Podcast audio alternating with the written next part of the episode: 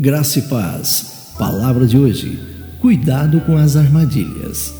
Se procederes mal, eis que o pecado jaz à porta.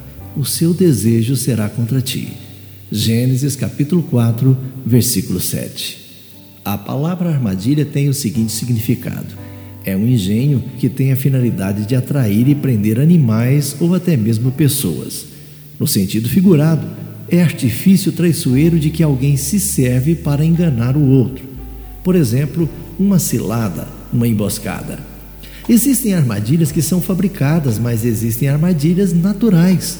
Um exemplo disso é a planta carnívora Vênus, que pode digerir um inseto em cerca de 10 dias. O processo de captura dessa planta começa quando o inseto desavisado sente o cheiro do néctar das folhas que formam a armadilha. Ao investigar, ele se arrasta para dentro das mandíbulas da planta e as folhas se fecham em meio segundo e sucos digestivos dissolvem o inseto. Essa planta carnívora me lembra da maneira como o pecado pode nos devorar se nós formos atraídos a ele. O pecado tem fome de nós. O nosso versículo em destaque diz exatamente isso. Se procederes mal, eis que o pecado jaz à porta o seu desejo será contra ti. Deus disse essas palavras a Caim antes de este matar o seu irmão Abel.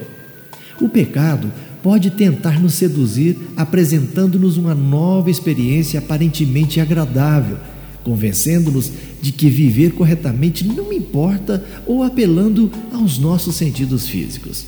Todavia, há uma maneira de dominarmos o pecado em vez de deixá-lo consumir a nossa vida. A Bíblia diz: Andai no espírito e jamais satisfareis a concupiscência da carne. Está escrito em Gálatas capítulo 5, versículo 16. Quando enfrentamos uma tentação, não enfrentamos sozinhos.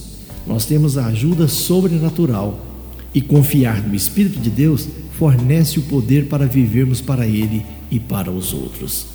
Lembre-se, caímos em tentação quando não nos afastamos dela. Tenham todos um bom dia. Eu sou o pastor Saulo Hermínio, da Igreja Batista Shalom de Goiânia.